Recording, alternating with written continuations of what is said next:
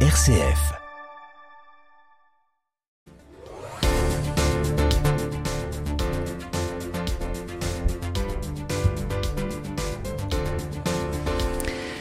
Lettre ouverte au préfet du Nord. Plus de 40 associations dénoncent de graves difficultés pour les renouvellements de titres de séjour. Quelques noms d'associations ATD Carmonde, la CIMAD, les Restos du Cœur, Magdala, le Secours catholique, la Ligue des droits de l'homme, le Syndicat des avocats, le Mouvement du Nid, le Service de la pastorale des migrants.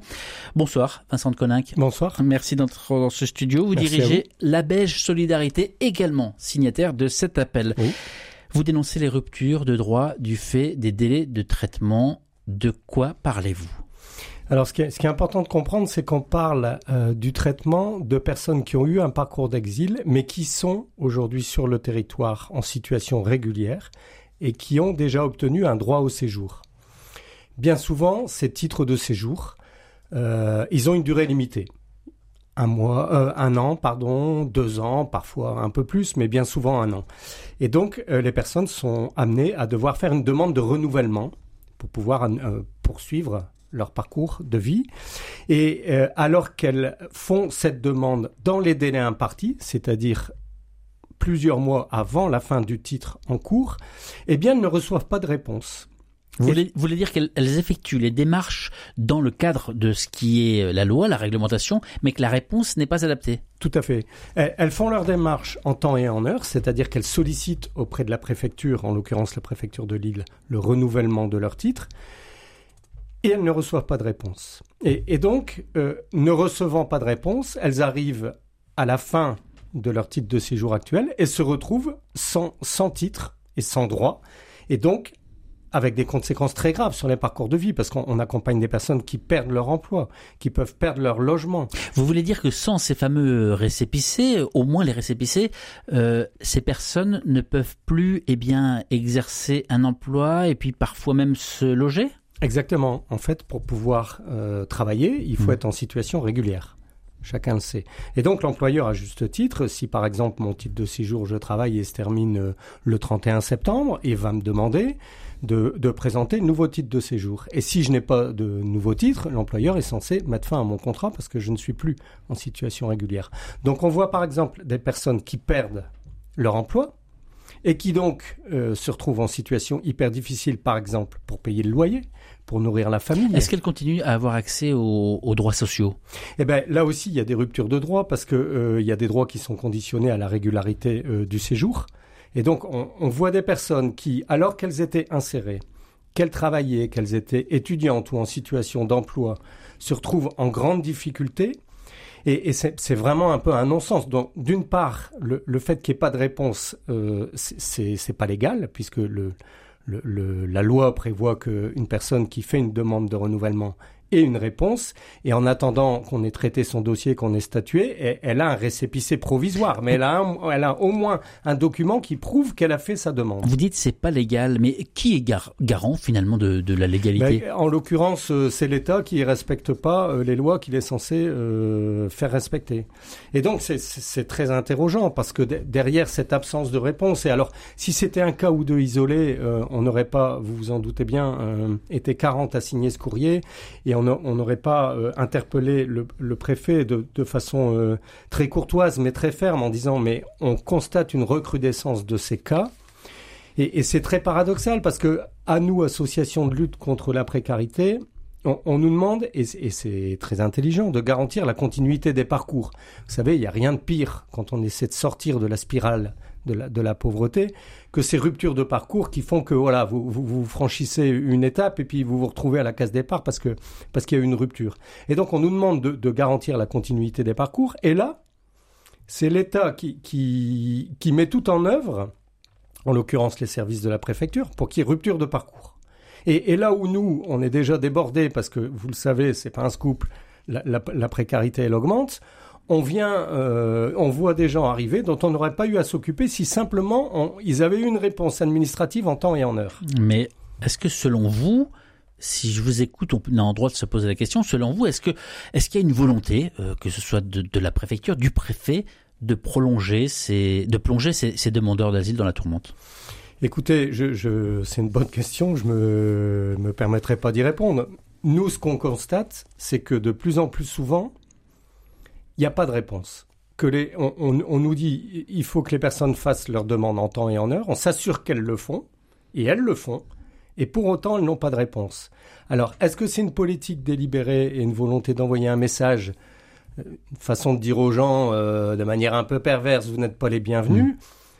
J'ose espérer que non. Je, je... Est-ce que c'est un manque de moyens? On voit quand même que l'État, et c'est heureux, euh, quand il veut s'en donner les moyens, il est capable de, de mobiliser euh, des fonctionnaires rapidement en nombre et, et qui font leur travail euh, voilà avec, engagement. Et donc, en l'occurrence, on lui demande si c'est une question de moyens à Monsieur le Préfet de faire en sorte qu'il y ait des effectifs suffisants pour que les gens aient des réponses. Donc là, c'est un coup de gueule poussé par ces associations. Mais euh, vous parlez de personnes, de gens, de demandeurs euh, de d'asile ou de titres de séjour, pardon. Euh, de qui parle-t-on? Qui sont ces gens? Mais Vous savez, je, dis souvent que les migrants euh, ou les exilés, ça n'existe pas. Hein. C'est comme euh, les patrons, euh, les flics ou les étudiants. on ne peut pas globaliser. Il y a, autant de, personnes que de parcours d'exil et que de, de, bonnes raisons de quitter son pays, ou plutôt de mauvaises raisons. moi, je dis toujours qu'on... Enfin, j'ai rarement vu des gens quitter leur pays par choix. J'en connais, souvent sont des étudiants européens et on dit qu'ils sont Erasmus. Mais, les gens que nous on rencontre, euh, voilà, ils ont quitté leur pays, qui parce qu'il était persécuté et il demande l'asile, qui parce qu'il ne pouvait plus nourrir sa famille, qui parce que les conditions climatiques ne permettent plus de vivre, qui parce qu'il a connu l'amour, euh, qui parce qu'il veut faire des études. Voilà, il y a, des cas euh, très très différents et vouloir mettre tous les gens en parcours d'exil dans, le même panier, ça n'a pas de sens.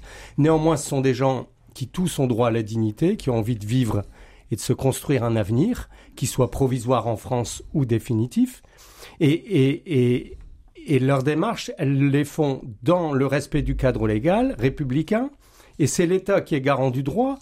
Qui, qui, euh, qui, ne respecte pas ses propres engagements. Et c'est là où il y a vraiment quelque chose de choquant.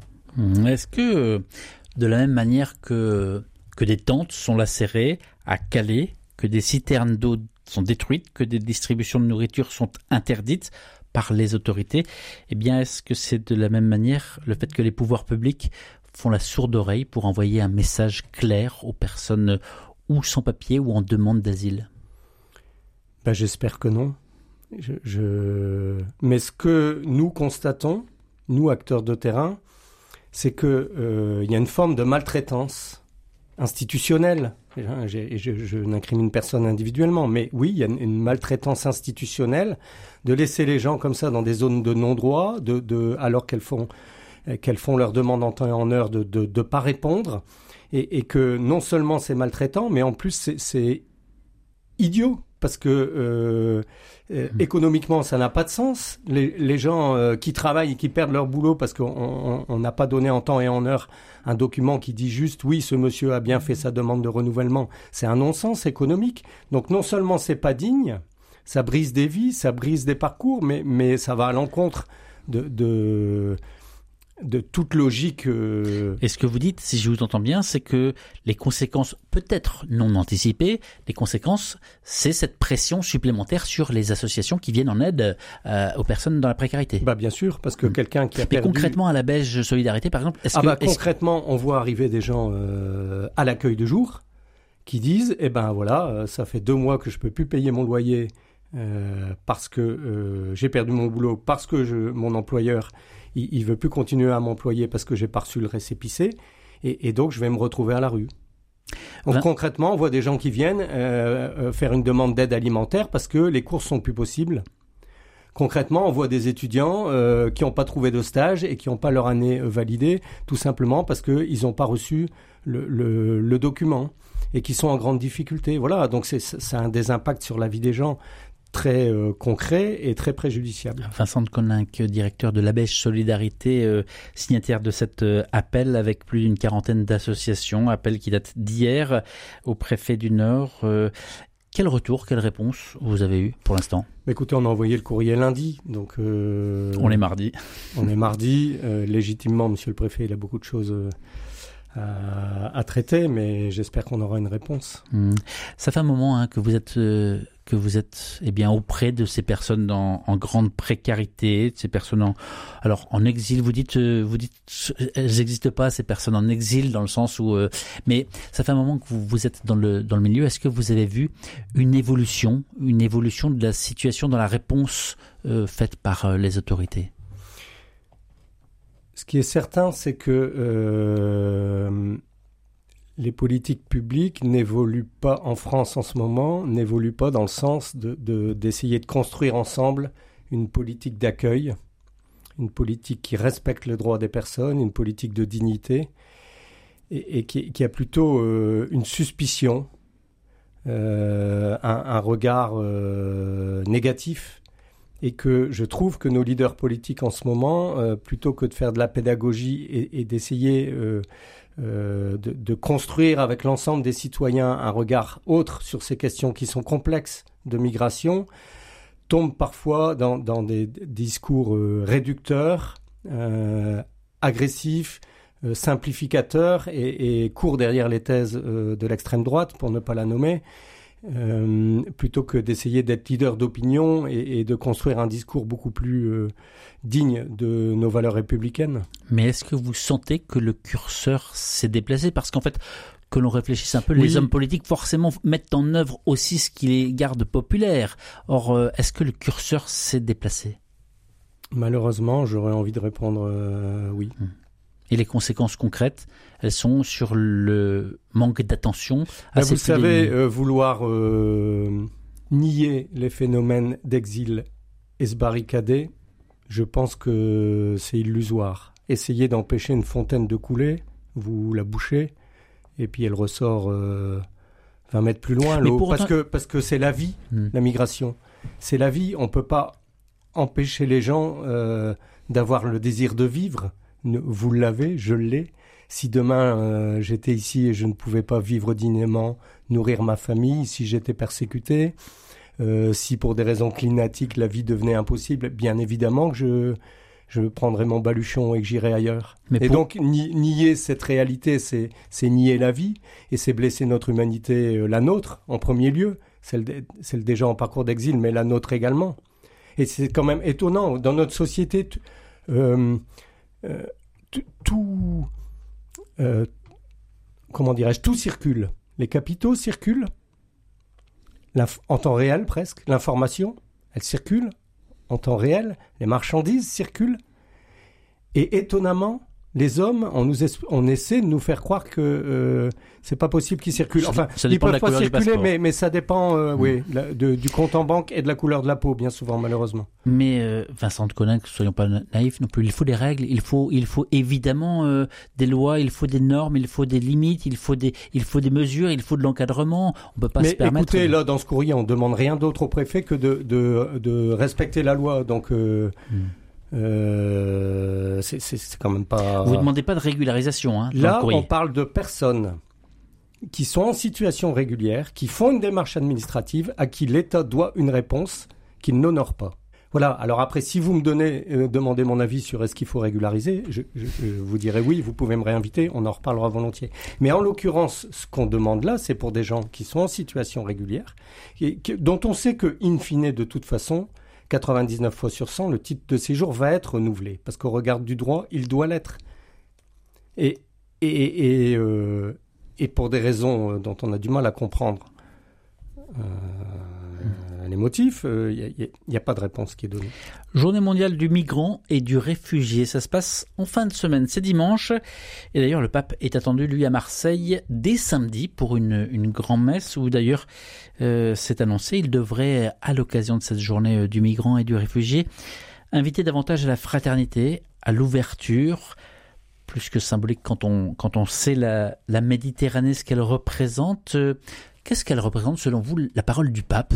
Aujourd'hui euh, sur ce genre de sujet J'ai envie de dire que le... parmi les hommes politiques qui ont une parole euh, forte sur ce sujet en ce moment, il y, a le pape François.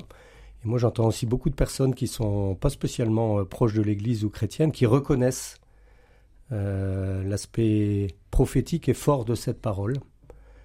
Voilà, donc je pense que le pape François, en effet, sur cette question de la migration, a une voix qui porte et voilà, et, quelque part une, un phare et en tout cas veille à ce que euh, nous chrétiens nous restions attentifs à cette euh, situation. Vincent de Colin, directeur de la Belge Solidarité, l'un des signataires avec une quarantaine d'autres associations de cette lettre au préfet. Celles et ceux qui nous écoutent, si certains parmi ceux qui nous écoutent se disent ou pensent euh, une nouvelle fois, des fonds vont être alloués à des personnes qui viennent de l'étranger, alors que moi j'ai du mal à remplir mon frigo, alors que euh, je connais des personnes en détresse qui, souffrent et qui n'ont pas ce soutien. Vous leur dites quoi? Alors, je leur dis, un, que d'une part, là, il ne s'agit pas d'allouer des fonds. Il, s'agit de, d'avoir une réponse à une démarche administrative. De la même façon, imaginez que vous perdiez votre travail demain parce que vous avez envoyé en préfecture un document et que, qui est indispensable pour que votre employeur euh, continue à vous employer, que la préfecture ne vous réponde pas et que vous perdiez votre travail à cause de cette non-réponse. Mais il y a de quoi devenir dingue. Et donc c'est ce la situation que nous dénonçons et que vivent les gens. Voilà, donc il ne s'agit pas de donner euh, de l'argent. Et, et, sur le fond, pour répondre et, pas euh, me défausser, me dérober,